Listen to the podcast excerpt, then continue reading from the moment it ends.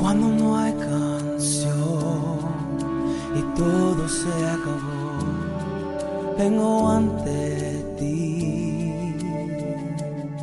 Capilla Calvario tiene el agrado de invitar a escuchar el siguiente estudio con nuestro pastor Alberto Álamos. Regresaré a adorar como antes, donde todo eres tú, donde todo eres tú, Jesús. de Levítico en el capítulo 10. El eh, domingo pasado nosotros estudiamos acerca de este gran suceso que sucedió ahí en Israel cuando después de un tiempo de consagración, después de un tiempo de purificación que habían tenido los sacerdotes en el lugar, en el tabernáculo de reunión, ellos habían tenido un tiempo especial ahí, y ofrecen dos hijos de Aarón, Nadab y Abiú, dos hijos de Aarón, ofrecen ellos un incienso extraño delante de Dios. El incienso extraño delante de Dios, como ya miramos aquí, lo vamos a leer capítulo 10, versículo 1, para entender y luego continuar en los versículos que nos toca estudiar. Dice lo siguiente, versículo 1, Nadab y Abiú, hijos de Aarón, tomaron cada uno su incensario y pusieron en ellos fuego, sobre el cual pusieron incienso, y ofrecieron delante de Jehová fuego extraño que él nunca les mandó. Y salió fuego de delante de Jehová y los quemó y murieron delante de Jehová.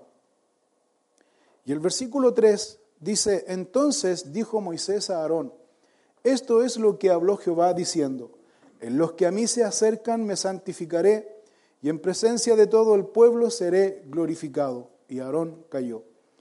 Lo que sucede aquí entonces es que Nadab y Abiú, ellos no es que ellos hayan sido ignorantes o que ellos, como ya decíamos en aquella oportunidad, ellos no tuvieran conocimiento de lo que estaban haciendo, sino al contrario, ellos tenían conocimiento de lo que estaban haciendo. De hecho, ya vimos anteriormente que Nadab y Abiú habían vivido experiencias, experiencias espirituales con Dios mismo.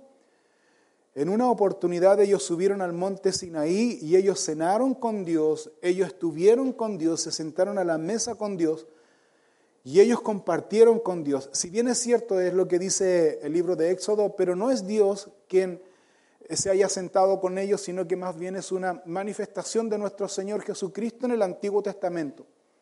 Por lo tanto, Nadab y Abiú, hijos de Aarón, sacerdotes de Dios, quienes habían sido llamados por Dios, tenían todas estas experiencias con Dios. Ellos habían experimentado a Dios de una manera muy personal. Además, el ofrecer incienso a Dios como sacerdote no les correspondía a ellos el ofrecer este incienso, sino le correspondía a Aarón, el sumo sacerdote. Sin embargo, Nadab y Abiú, ellos tuvieron posiblemente algunas motivaciones incorrectas en su corazón para ofrecer este incienso delante de Jehová. ¿Qué motivaciones tuvieron? Posiblemente haya sido la primera, autosuficiencia. Se creían que estaban mano a mano con Dios, se creían, o más bien a ellos les daba el derecho de poder, en cierta manera, entrar cuando ellos quisieran al lugar santísimo y ofrecer a Dios el momento que ellos quisieran delante de Dios. Una de las cosas importantes que se acerca claramente a la razón de por qué Dios los juzgó de esa manera, es porque posiblemente Nadab y Abiú se hayan emborrachado, ellos hayan tomado algún vino o sidra, se hayan emborrachado y ellos de esta manera se sintieron, porque acuérdense, acuérdense los que venimos de aquel tiempo, los que ya se nos pasó alguna vez en nuestra vida, no voy a dar detalle porque está mi madre aquí por respeto a ella, si no me va a retar hijo, ¿cuándo eso fue? Eh, alguna vez en la vida uno cuando toma un poquito más de copas, ¿no es cierto? Que ya la mente como que se le empieza a distorsionar y se empieza a poner cariñoso, se empieza a poner dadivoso, por lo que me han contado, se empieza a poner ah, muy abierto de mano a todos, que aquí yo invito, este es mi amigo y somos amigos y siempre somos amigos, por lo que me han contado, ¿cierto? Se pone un poco confianzudo, como decimos, ¿no es cierto? Etcétera, etcétera. Bueno, yo creo que Nadab y Abiú les pasó en cierta manera como lo mismo. se, pasaron un poquito de copas, se sintieron un poquito en confianza y dijeron y se enorgullecieron en cierta manera por el llamado que Dios le había hecho y la responsabilidad que ellos tenían delante y se sintieron un poquito elevados en, en razón del pueblo. Se sintieron en cierta manera autoridad y abusaron un poquito de esa autoridad. Y ellos hicieron esto en confianza y ellos ofrecieron incienso extraño olvidando completamente que Dios había dado elementos para crear el incienso. Dios había detallado elementos exactos en que el pueblo debía eh, unir estos elementos y hacer el incienso y ofrecer ese incienso a Jehová. Nadab y Abiú no tuvieron, ese cuidado, sino que ellos tomaron cualquier rama por ahí seca, la echaron dentro del incensario y comenzaron a ofrecer este incienso a Dios. Como decía la Biblia, también a ellos no les correspondía ofrecer, sino que Aarón le correspondía ofrecer incienso, pero ellos se sintieron en esta confianza. Pues, como dice aquí la Escritura, al ofrecer esto, Nadab y Abiú murieron inmediatamente. El fuego de Dios descendió sobre ellos y los quemó inmediatamente, muriendo en el instante. Ahora, nosotros vemos aquí varias lecciones que debemos nosotros mirar. Número uno, como Nadab y Abiú fueron llamados por Dios, de la misma manera tú y yo hemos sido llamados por Dios. Lo crea o no lo crea, pero el hecho de que usted esté aquí, el hecho de que usted tenga ese deseo de buscar a Dios, como esté su condición delante de Dios, usted y yo debemos reconocer que Dios nos llamó. Número dos, nosotros debemos, teniendo, sacando una aplicación práctica a esta situación, Número dos, nosotros tenemos una gran responsabilidad delante de Dios de andar, y esto es muy importante la lección aquí, de andar conforme a la voluntad de Dios, conforme a lo que Dios ha establecido en su palabra, y no de acuerdo a lo que yo creo, a lo que yo pienso, y no afirmarme y no estar en esta relación con Dios a la manera que yo creo o cuando a mí me dé la gana, o buscar a Dios y tener esta relación personal con Dios cuando yo quiera. Eso no es así. Eso no es así, eso no es relación.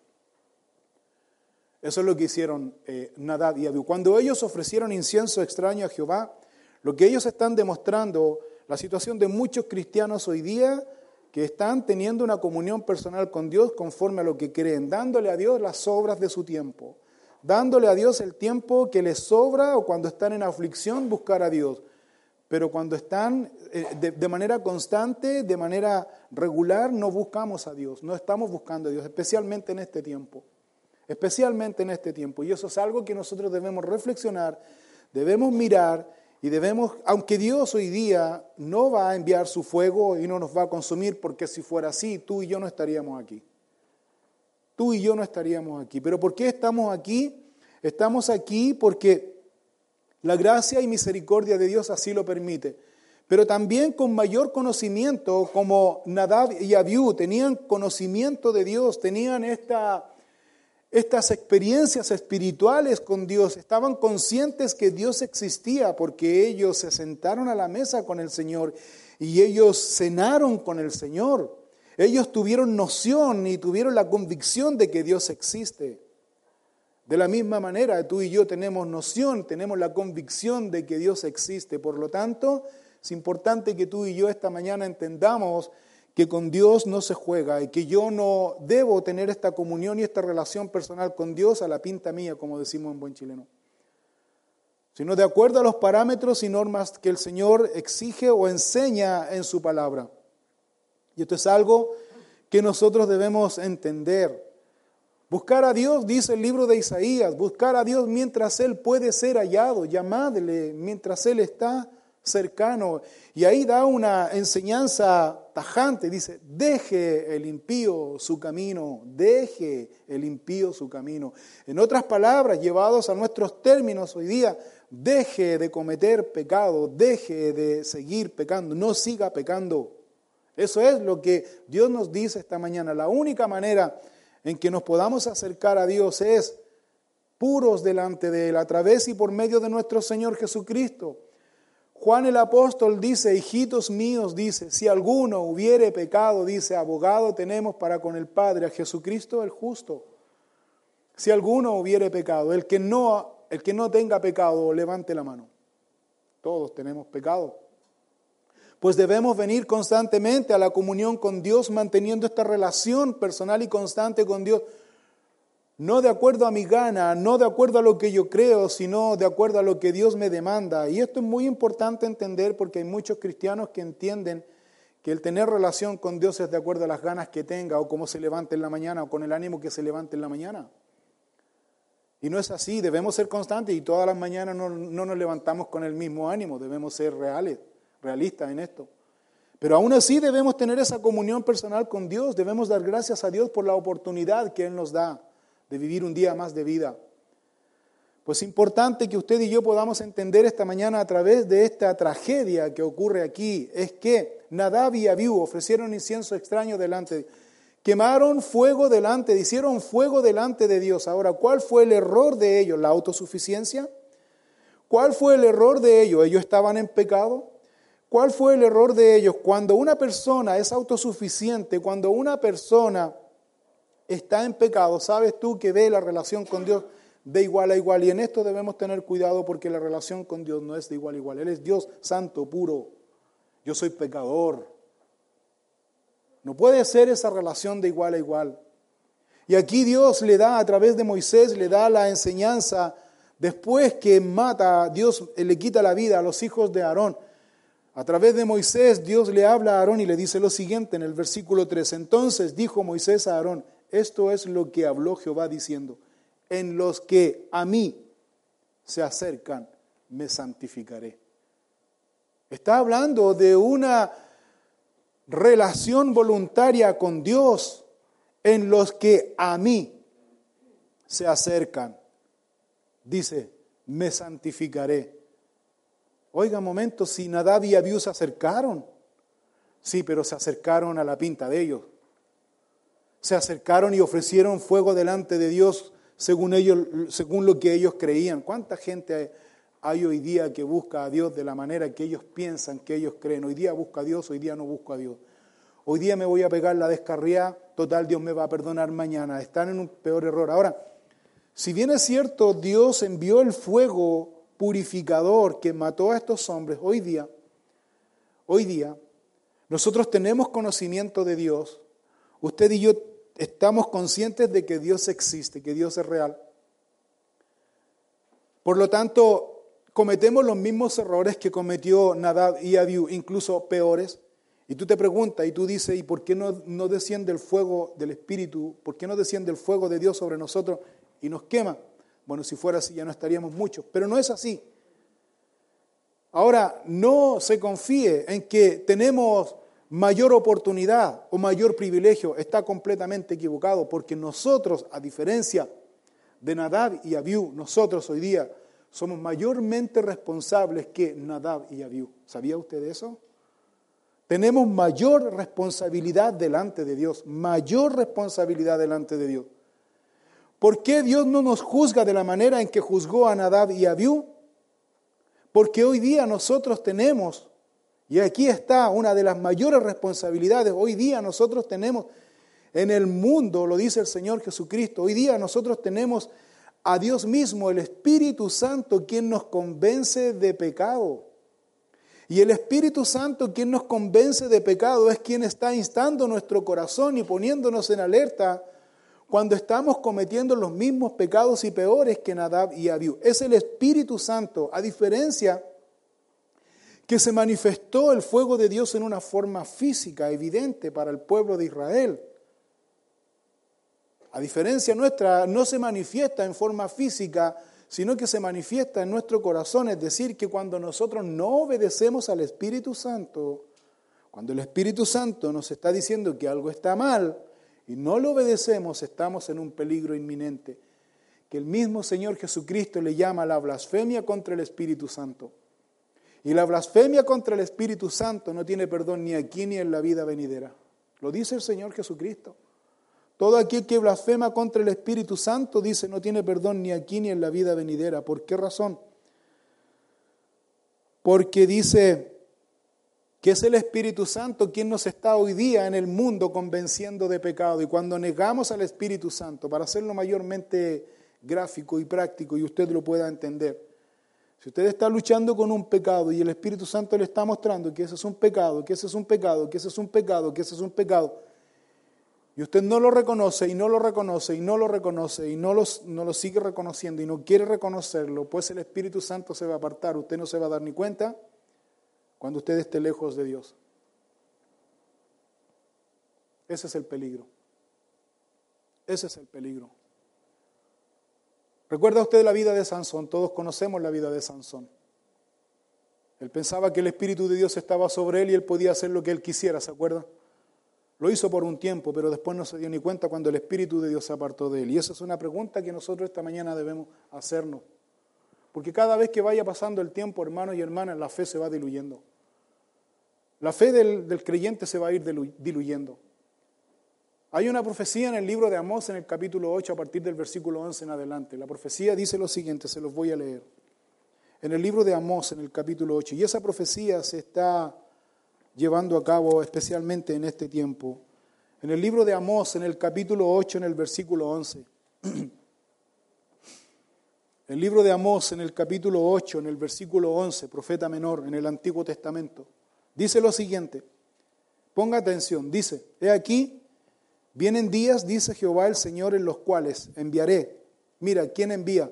Enviaré hambre a la tierra, no hambre de pan, ni sed de agua, sino de oír. ¿Qué dice? La palabra de Jehová. La palabra de Jehová. E irán errantes de mar a mar, desde el norte hasta el oriente, discurrirán buscando palabra de Jehová y no la hallarán.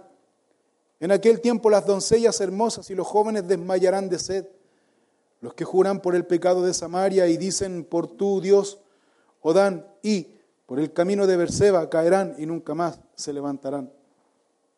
E irán errantes de mar a mar, desde el norte hasta el oriente, discurrirán buscando palabra de Jehová y no la hallarán, siendo que en este país, y me voy a referir solo a este país, siendo que en este país usted sale de aquí camina un par de, par de cuadras más allá, se encuentra una iglesia evangélica.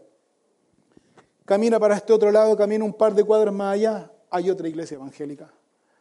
Sigue por este camino hacia allá, es decir, está plagado de iglesias, en donde se supone que enseñan la palabra de Dios. Pero no se equivoque, no hay enseñanza de la palabra de Dios. El lugar no quiere decir que se enseña la palabra de Dios, sino que simplemente cuando uno estudia la palabra de Dios, libro por libro, capítulo a capítulo, versículo a versículo, está enseñando el consejo de Dios. Hay capillas calvarios que tienen el puro nombre de capillas calvarios y no enseñan la palabra de Dios, solamente entretienen a la gente. Se los tengo que decir con mucha responsabilidad y asumo mi responsabilidad porque yo lo he visto. No es que me hayan contado.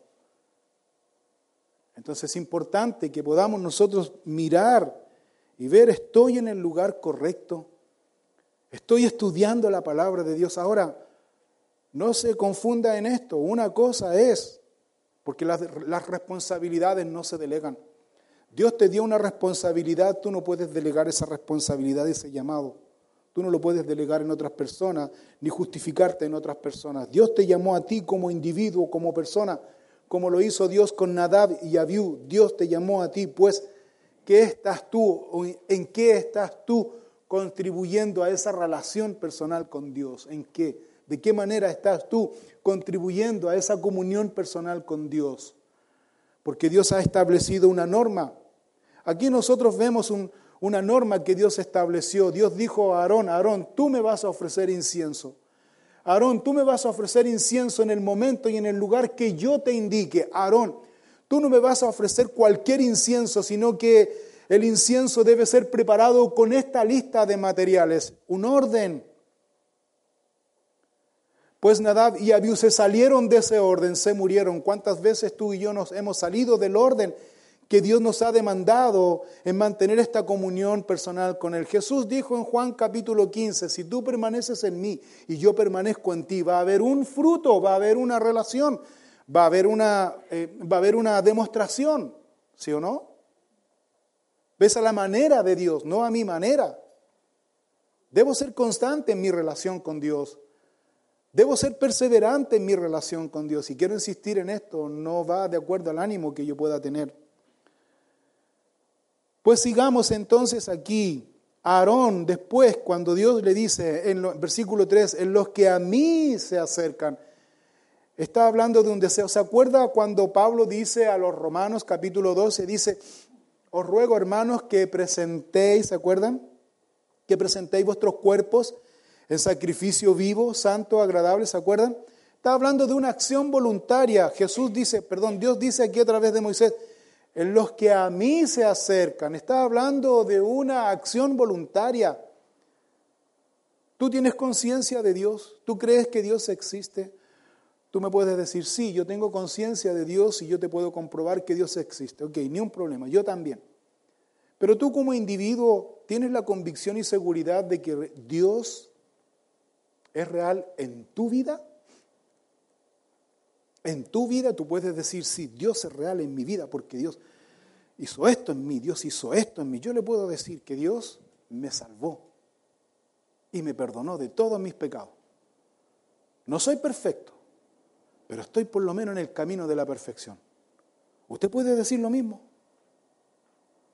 Segundo lugar, Dios me llamó a su obra para participar en su obra y toda mi vida está puesta al servicio de su casa. Dios a usted lo llamó. Se ha puesto usted en el altar y a la voluntad de Dios porque el apóstol Pablo dijo en, en relación a esto, dijo, dijo el apóstol Pablo, para mí el vivir es Cristo. Y el morir, ¿qué dijo? Es ganancia. Estoy muerto al mundo. Ya no vivo yo, dijo Pablo. ¿Se acuerdan? Ya no vivo yo, sino ¿quién vive en mí? Cristo vive en mí. ¿Han visto ustedes la película del apóstol Pablo? Está en el Netflix. ¿Ha visto usted la película? ¿Cuántos de aquí vieron la película, la película del apóstol Pablo? Levante la mano, ¿cuántos la vieron? Hermano, le recomiendo. Ojalá que todos vean la, vean la película. Vean la película, es muy buena. Te fortalece tu fe.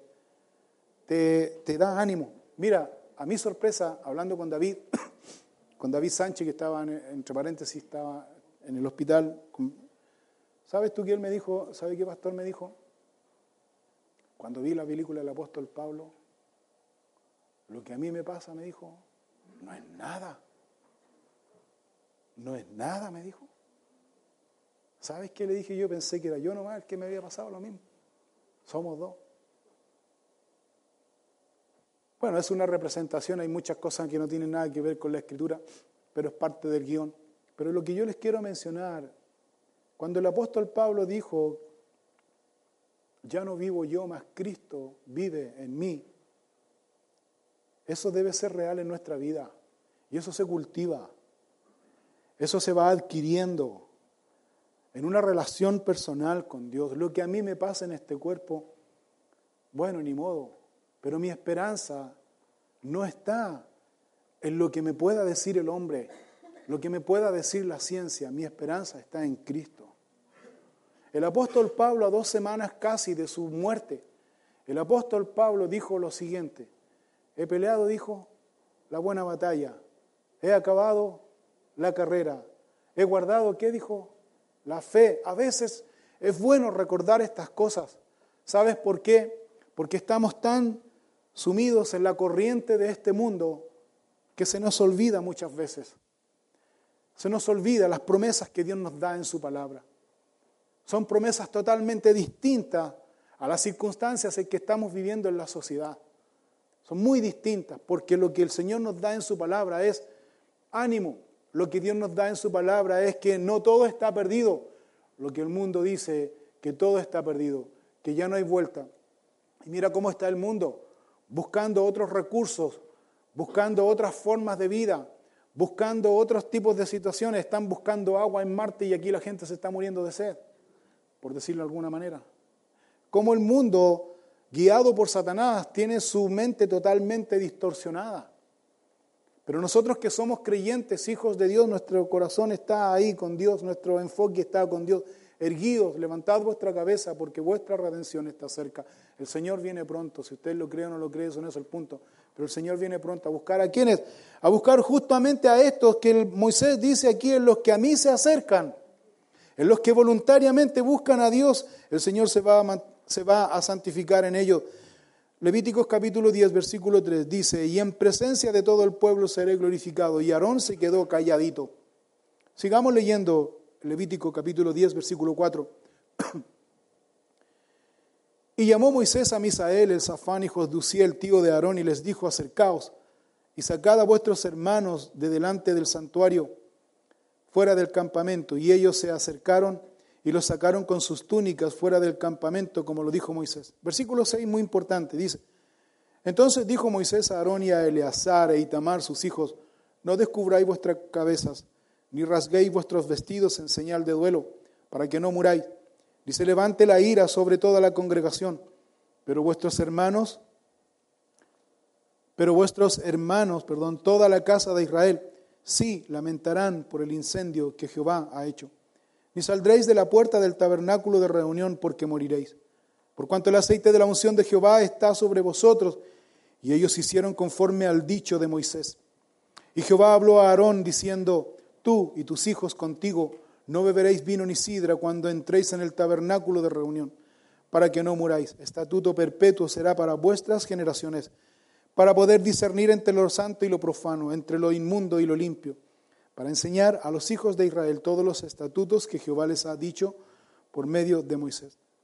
Observamos aquí claramente que Dios le da una orden aquí a los hijos de, eh, de Aarón, pero no solo a los hijos, sino a el tío de Aarón, a los familiares de Aarón, y le dice, saben, acérquense ustedes y saquen los cuerpos calcinados de Nadab y Abiú de eh, del santuario, dice, fuera del campamento.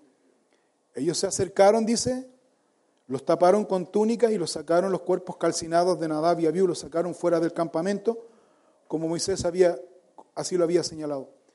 Pero aquí el versículo 6, Dios le da una orden aquí, a través de Moisés a Aarón, le dice, Aarón,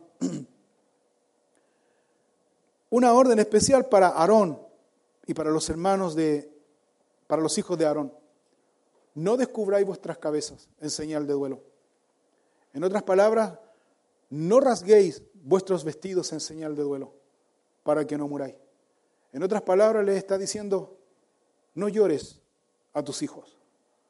Aarón, no llores a tus hijos, porque si tú lo haces te mueres. Eso le está diciendo. Aarón, no hagas duelo por tus hijos. Ahora uno podría mirar y ver, pero qué cruel es Dios. Primero mató a estos hijos, de esa manera se equivocaron, Dios los mató. Y ahora Dios le está diciendo que no lloren, que no haga duelo por sus hijos. No entiendo nada. Bueno, entre paréntesis, esta es uno de los argumentos de mucha gente, que mucha gente dice, Dios, el Dios del Antiguo Testamento, es un Dios prejuicioso. Es un Dios malo, es un Dios cruel. Es un Dios que no, que no hace, es un Dios que no tiene corazón. ¿Ha escuchado usted alguna vez ese, tipo de opinión distorsionada y no se dan cuenta que Dios es un Dios lleno de gracia, de amor y de misericordia. Pero bueno, el punto aquí es que Dios le dice, no hagas duelo por tus hijos, porque si tú haces duelo por tus hijos, tú vas a morir. ¿Por qué la, por qué la razón? ¿Cuál es la razón? ¿Por qué no debían ellos hacer duelo? Bueno, sigamos leyendo. La otra cosa importante que nosotros miramos aquí es, si le dice al pueblo, el pueblo debe eh, lamentarse por el incendio, por el incendio que Jehová hizo. Debía lamentarse, pero tú, Aarón, y tus, tus hijos no pueden hacer duelo. ¿Por qué razón? Porque si Aarón dejaba su responsabilidad como sumo sacerdote y hacía duelo por sus hijos, lo que Aarón en su dolor, en su llanto, en su lamento, en su dolor por la muerte de sus hijos, con su presencia, con su actitud de duelo, iba a demostrar, iba a dejar una imagen ante el pueblo de Israel, una imagen de Dios como un Dios cruel, como un Dios insensible. No sé si me logro explicar. Aarón, no hagas duelo. no hagas dolor. Porque Aarón, recuerden ustedes que Aarón, recuerda este punto, Aarón era el representante de Dios ante quién? Ante el pueblo, ¿se acuerda? El representante de Dios, el intermediario, el intercesor de Dios ante el pueblo. Pero también Aarón representaba al pueblo ante quién? Ante Dios. Era muy importante su responsabilidad. Si lo llevamos a una aplicación práctica, todos nosotros los hombres, y me voy a referir específicamente a los hombres, a los que somos casados y a los que tenemos hijos, es muy importante lo que tú, porque como hombres primero debemos entender que somos sacerdotes. Tenemos la misma responsabilidad que tiene Aarón. Porque si Aarón representaba al pueblo delante de Dios, tú y yo, los que somos casados, representamos a nuestra esposa, somos el representante de nuestra esposa, de nuestros hijos delante de Dios. No hay ninguna diferencia. Y representamos y traemos la voz de Dios y lo que Dios quiere a través nuestro ante nuestra familia. Por tanto, nuestra labor, hermanos, es muy importante. No digas tú, la verdad es que yo ya terminé mi etapa, la verdad es que yo no tengo responsabilidad, si no tienes hijos, bueno, mi esposa ya es madura, ya es la misma responsabilidad. la misma responsabilidad. Es la misma responsabilidad.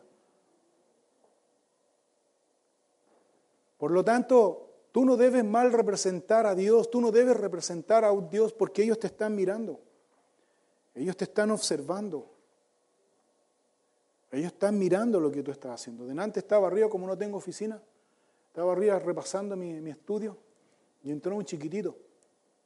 Tenía mi Biblia y entró un chiquitito, se equivocó de sala. Y miró y lo primero que enfocó sus ojos fue si yo estaba leyendo la Biblia. Una cuestión que a lo mejor insignificante. Pero ahí Dios te muestra la responsabilidad que nosotros tenemos delante de nuestros hijos. Somos, somos todos pecadores y todos fallamos, pero hermano, ya no es tiempo de seguir fallándole a nuestra esposa y a nuestros hijos en esa comunión y en esa consagración personal con Dios.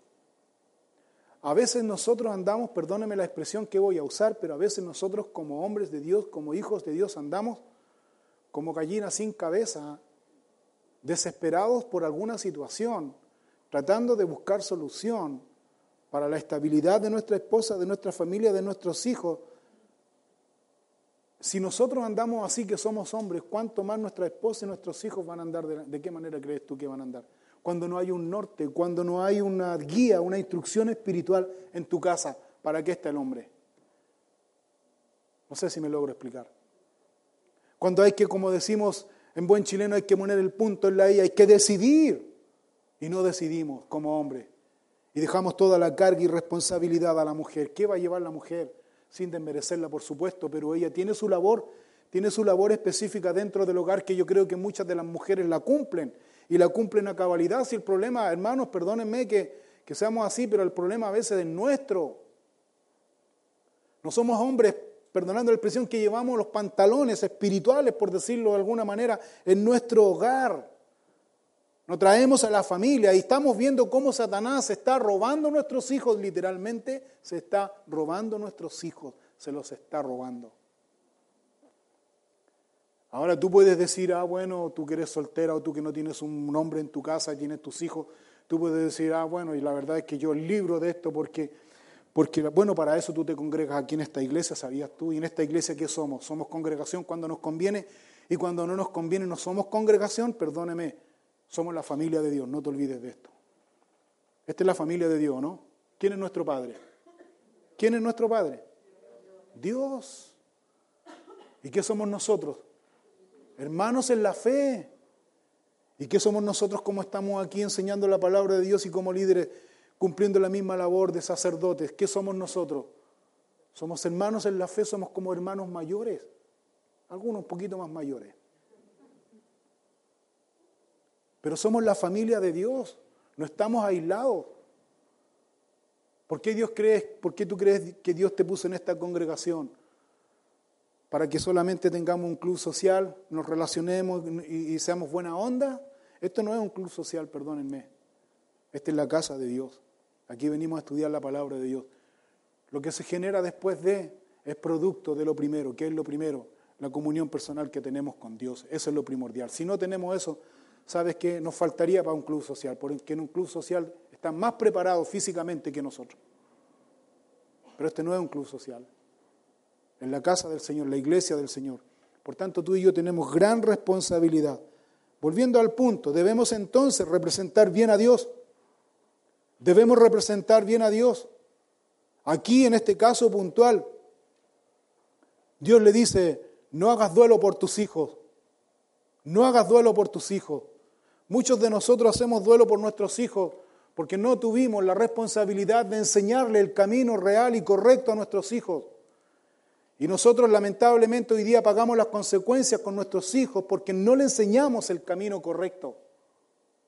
No le estamos enseñando verdades bíblicas a nuestros hijos, sino que estamos trayendo lo que la sociedad señala. Por ejemplo, la sociedad hoy día te va a demandar y te va a mandar preso si, si el vecino te ve que tú castigaste a tu hijo con una vara o con una cuchara de palo. Te va a castigar porque eso es lo que dice la sociedad, ¿o no?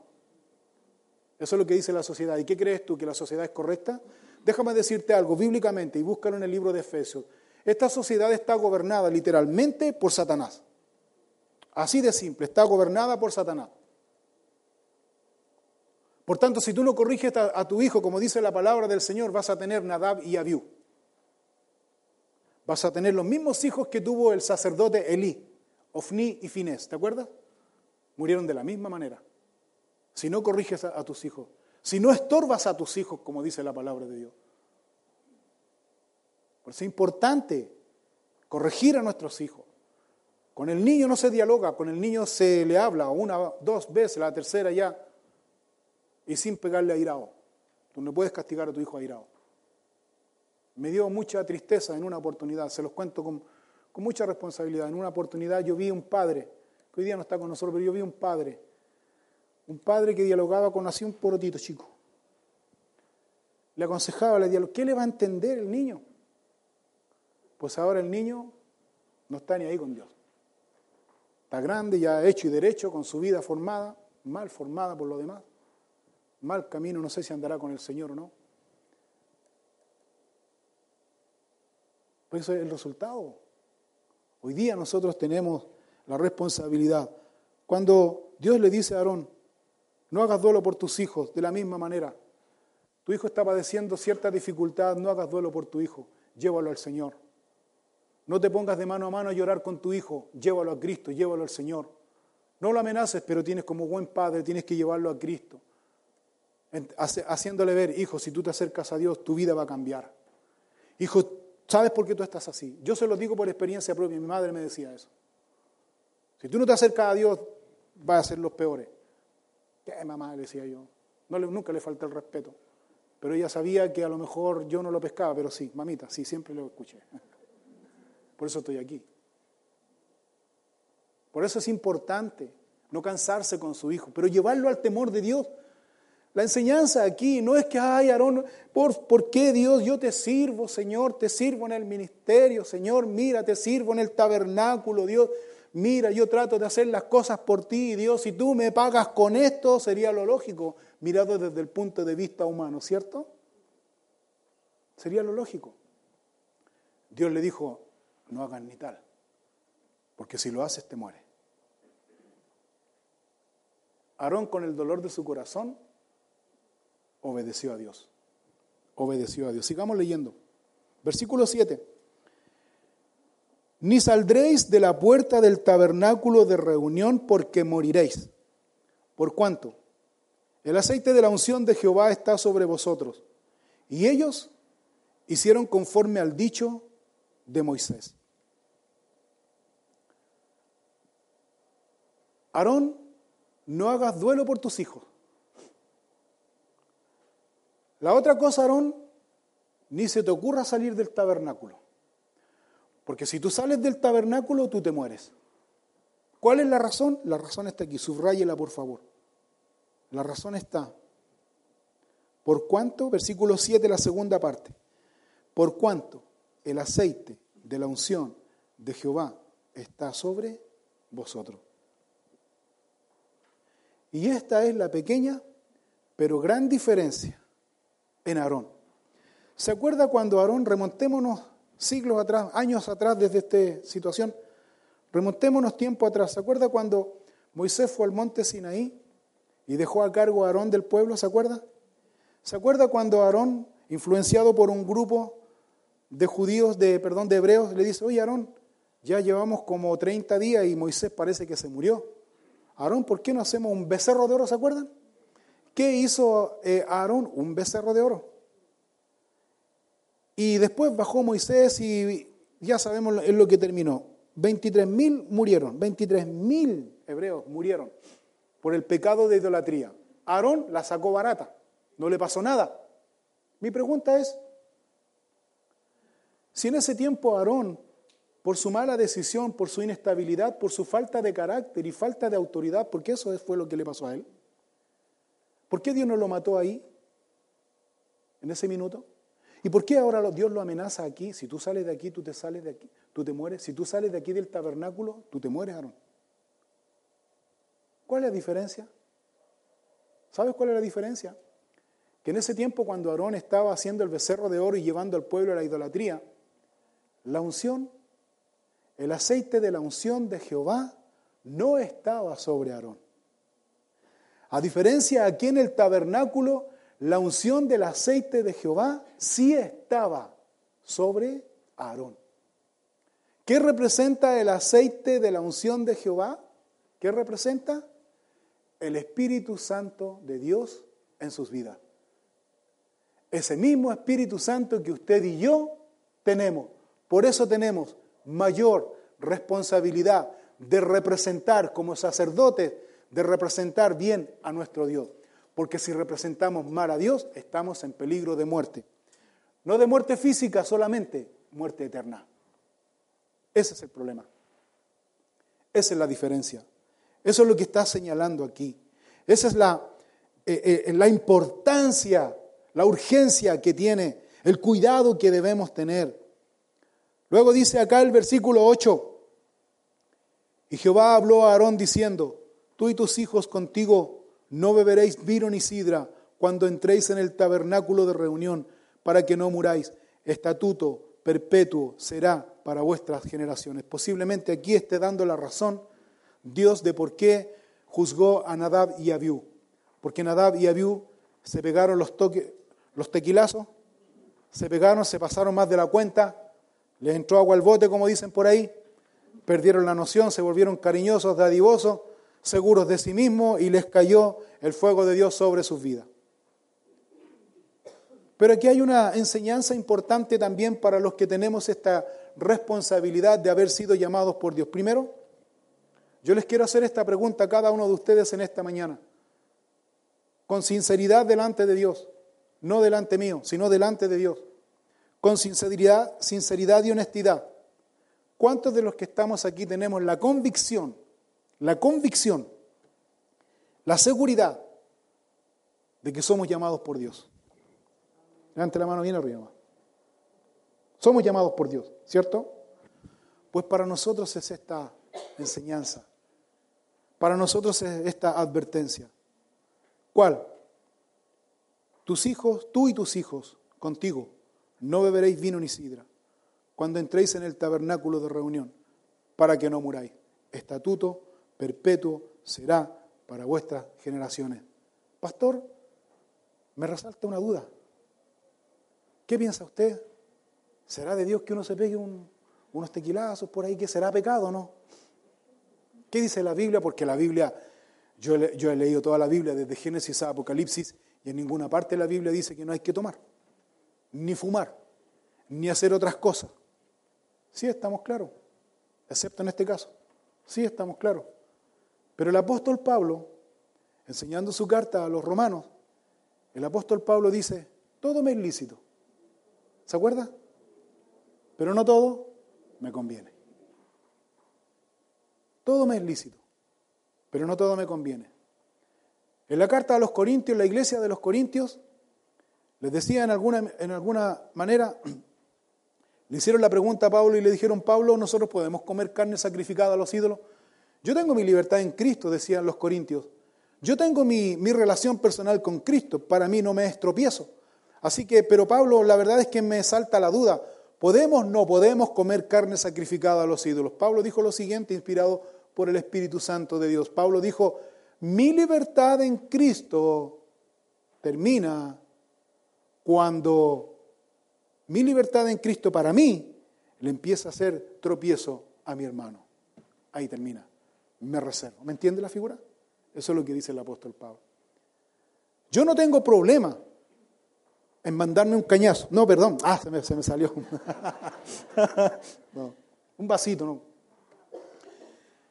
Pero si yo invito a mi casa a un recién convertido que justamente viene saliendo del alcoholismo, ¿qué crees tú?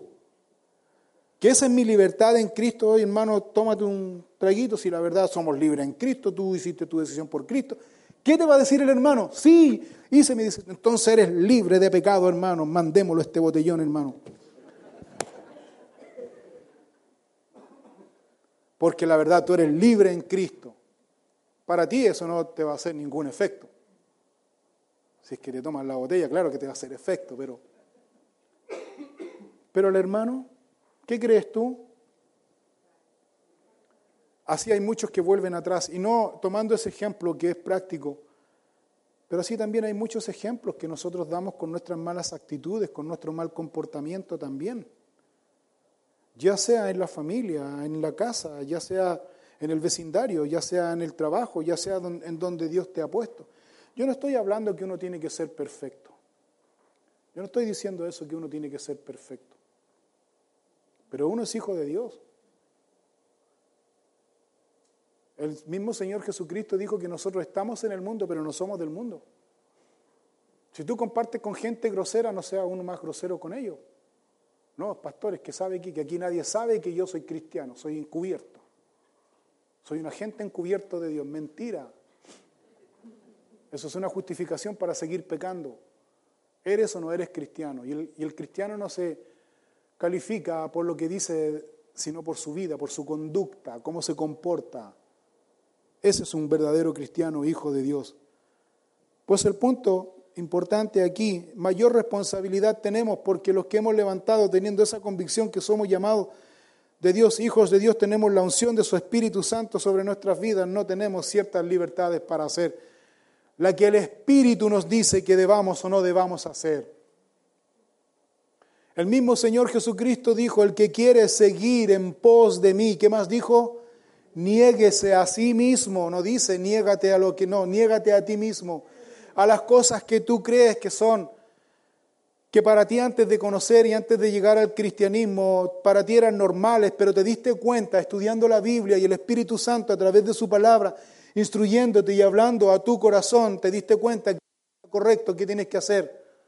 Hacer lo que Dios nos demanda hacer a través y por medio de su palabra, vivir una vida conforme le agrade a Él. Dios nos ha puesto aquí para ser luz del mundo y la sal de la tierra. Y eso debemos nosotros mirar y ver. El versículo 11, versículo 10 y versículo 11 dice, para poder discernir entre lo santo y lo profano, entre lo inmundo y lo limpio, para enseñar a los hijos de Israel todos los estatutos que Jehová les ha dicho por medio de Moisés. Número dos, perdón, número uno, aquí menciona dos cosas importantes. Número uno, primero, Dios nos ha puesto aquí para discernir. Dios nos ha puesto aquí llenos de su Espíritu Santo para discernir entre lo bueno y lo malo, entre lo santo y lo profano. Dios nos ha puesto aquí para discernir entre lo santo y lo profano. Dios nos ha puesto aquí llenos de su Espíritu Santo para discernir entre lo inmundo y lo limpio. Pero cuando estamos lejos de Dios, estamos apartados de Dios, no podemos discernir lo bueno de lo malo. Estamos viviendo en los tiempos en que el profeta Isaías dijo que hoy día lo bueno estamos llamando malo y a lo malo estamos llamando bueno. Y eso debemos tener ese gran cuidado. Y eso es lo que provoca la iglesia del Señor en medio de este mundo. Y número dos, estamos puestos aquí para enseñar a los hijos de Israel todos los estatutos de Jehová, llevándolo a una aplicación práctica. Si tú no tienes una comunión con Dios, si tú no permites que la palabra de Dios esté en tu mente, entonces no puedes tú pasarle la Biblia a una persona que no conoce de Dios, lea la Biblia y usted va a ser salvo. Esa persona no va a leer la Biblia, tenlo por seguro, no va a leer la Biblia. Esa persona va a empezar a leer la Biblia y le va a empezar a llamar la atención la lectura de la Biblia y asistir a estudios bíblicos como esto, al mirar tu conducta, al mirar tu vida, al mirar tu forma de conducirte en el mundo, en, en tu manera de poder decidir en la vida. La gente va a mirar eso y la gente va a ver que eres correcto, no perfecto, sino que eres correcto en algunas cosas, que eres amable, cosas tan simples. Cosas que el mundo hoy día no hace, hoy, día el mundo no hace, por ejemplo, hoy día se ha perdido a diferencia de años anteriores, de tiempos anteriores, antiguamente la gente hoy día se compartía, compartía con la gente, hoy día nosotros podemos ver personas muertas cinco días en una casa y nadie sabe que se murió. Y eso es parte de la noticia. Hoy día nosotros podemos mirar y ver, como decía anteriormente el domingo pasado, Hoy día todos nosotros estamos visitando a la madre y sacándonos selfie con la madre y durante a mitad de semana la pobre vieja está sola y ni siquiera le asisten para tomarse un vaso de agua. Y no me refiero al mundo porque el mundo eso ya es. Yo me refiero a cristianos a los que se suponemos que somos sal de la tierra y luz del mundo. Hoy día nosotros podemos ver creyentes que no dan ni una pizca de su tiempo para servir en la obra de Dios, cuanto más van a servir en su casa y en la sociedad y en el vecindario y en el trabajo. Son egoístas, eso es hipocresía, hermano. Yo le pido a Dios que Dios me ayude para no ser hipócrita. Que Dios nos ayude a no ser hipócrita. A veces somos hipócritas, yo a veces soy hipócrita y soy egoísta más encima. Y Dios me ha enfrentado con mi realidad. Y Dios me ha hecho ver, soy egoísta. ¿Por qué, Señor, si es lo justo? Y más encima le reclamo a Dios. Pero ¿por qué, Señor, si es lo justo? Además, Señor, espera un poquito. Todos los demás hacen eso. Todos hacen eso. Señor, espera, espera un poquito. Ahora, déjame terminar. Y, y no solo lo hacen los que están en el mundo, sino, Señor, los que se dicen cristianos también hacen lo mismo. Yo he caído en ese juego. Y Dios me ha quebrantado y Dios me ha llevado a la realidad. ¿De qué manera? Pero usted no puede ser así. Usted no puede ser así. ¿Pero por qué, Señor? ¿Usted me ama? Sí, Señor, yo lo amo. ¿Usted cree que yo lo perdone? Sí, Señor, yo estoy muy agradecido que tú me hayas perdonado. Entonces te moriste a tu vida. ¿Y usted vive para mí? Sí, Señor, para ti vivo. O trato de hacerlo. Y cuando estoy respondiendo esas preguntas, al final termino diciendo, no digo nada al final, ¿sabe lo que digo? Mm. Perdóname, Señor. Perdóname, Señor. Perdóname por haberme dejado llevar por la corriente de este mundo. Nosotros, hermanos, dejamos de velar un segundo de Dios y nos vamos con la corriente de este mundo, ¿sí o no? A mí me pasa, siempre, siempre. Por eso es importante la permanencia, la perseverancia con Dios, la comunión personal con Dios, porque Dios nos ha puesto para eso. Sigamos leyendo para terminar el capítulo. Levítico capítulo 10, versículo 12. Y Moisés dijo a Aarón y a Eleazar y Tamar, sus hijos que habían quedado, tomad la ofrenda que queda de las ofrendas encendidas a Jehová, y comedla sin levadura junto al altar, porque es cosa muy santa, la comeréis pues en lugar santo. Porque esto es para ti y para tus hijos de las ofrendas encendidas a Jehová, pues que así me ha sido mandado Comeréis asimismo el lugar limpio, tú y tus hijos y tus hijas contigo, el pecho mecido, la espaldilla elevada, porque por derecho son tuyos y de tus hijos, dados de los sacrificios de paz de los hijos de Israel. Con las ofrendas de las grosuras que se han de quemar traerán la espaldilla que se ha de elevar, y el pecho que será mecido como ofrenda mecida delante de Jehová, y será por derecho perpetuo tuyo y de tus hijos, como Jehová lo ha mandado. Dios juzgó, Dios prohíbe a Aarón el duelo, Dios le prohíbe a Aarón que no salga del tabernáculo, pero Dios no es que haya sido un Dios malo, sino que Dios disciplinó en cierta manera a Aarón, una disciplina muy fuerte, pero una disciplina que va a traer frutos apacibles de justicia, como dice el libro de Hebreos, capítulo 12, versículo 11. Dice que la disciplina para nadie es causa de gozo, sino de tristeza.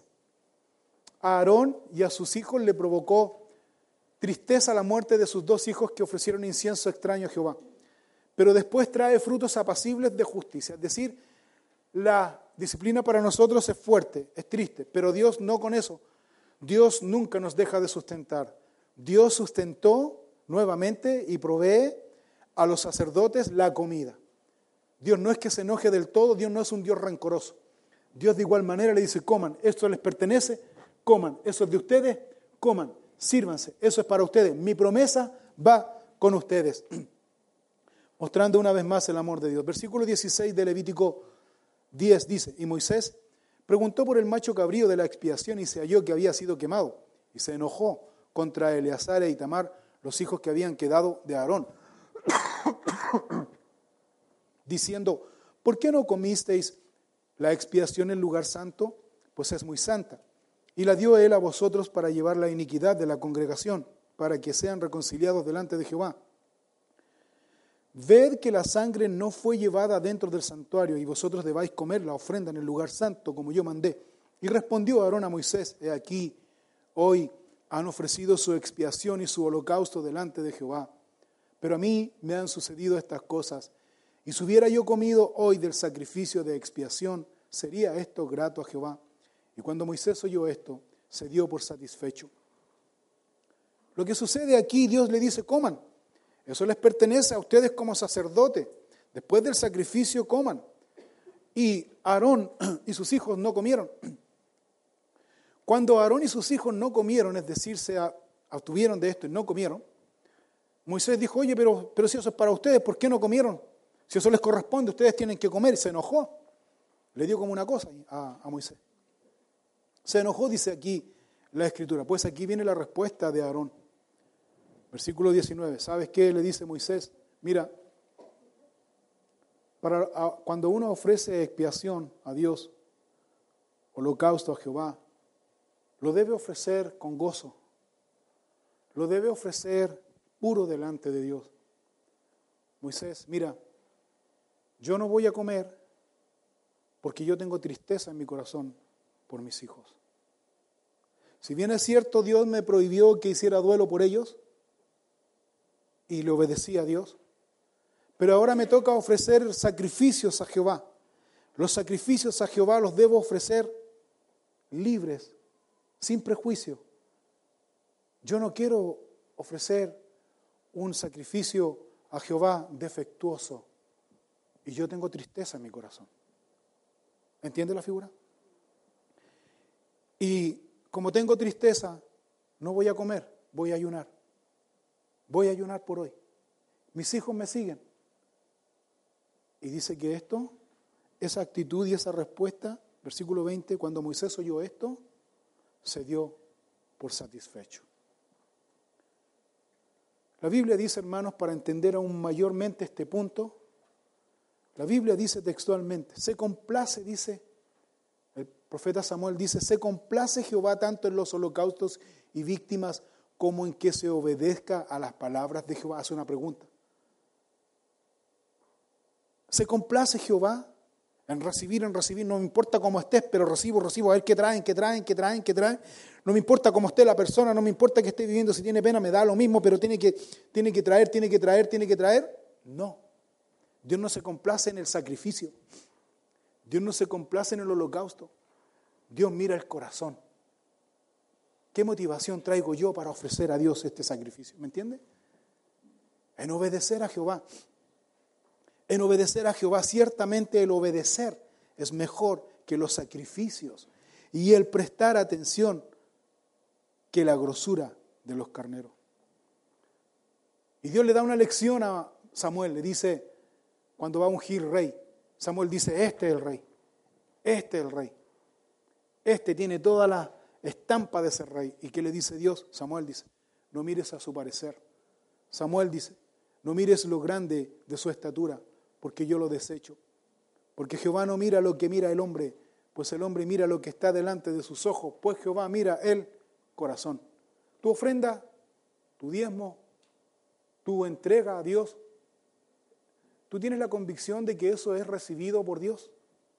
Se los digo a usted personal, no me necesita responderme. a usted personalmente. ¿Es ofrecido, es recibido por Dios?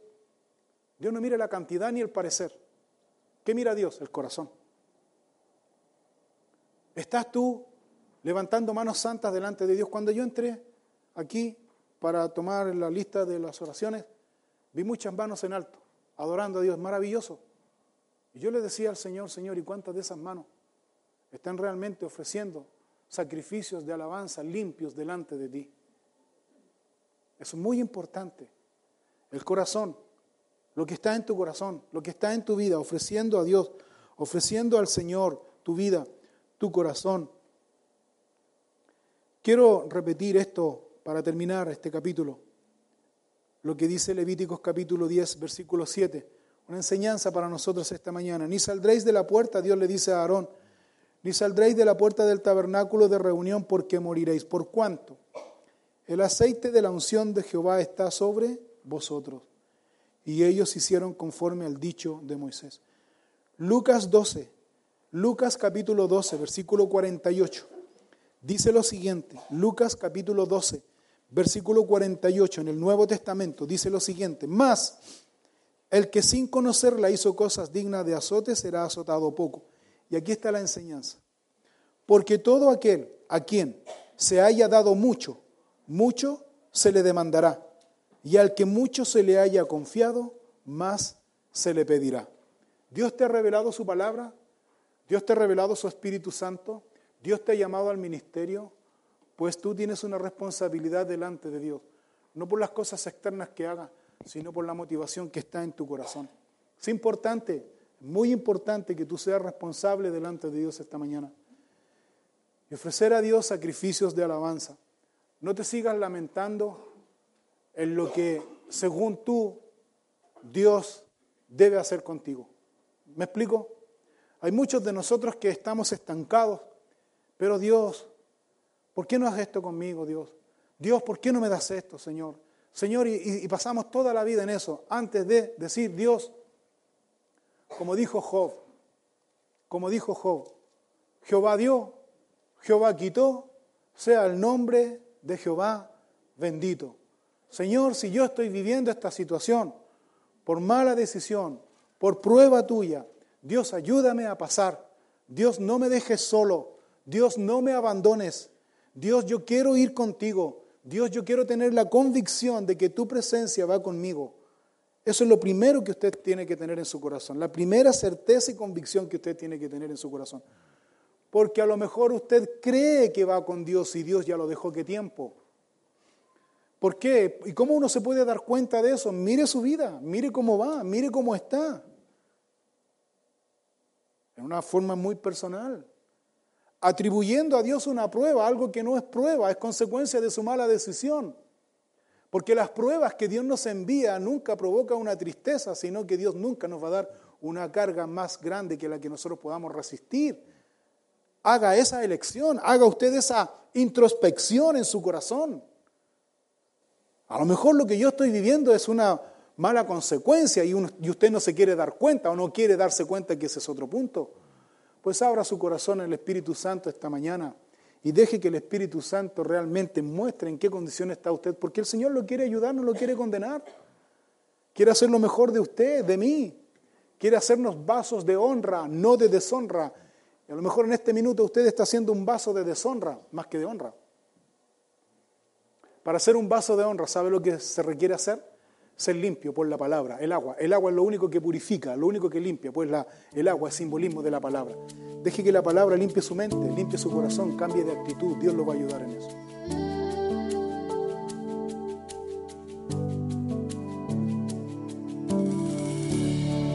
Cuando no hay todo se acabó, vengo ante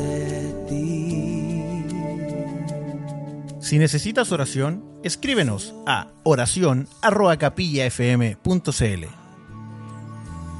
Regresaré a adorar como antes, donde todo eres tú, donde todo eres tú, Jesús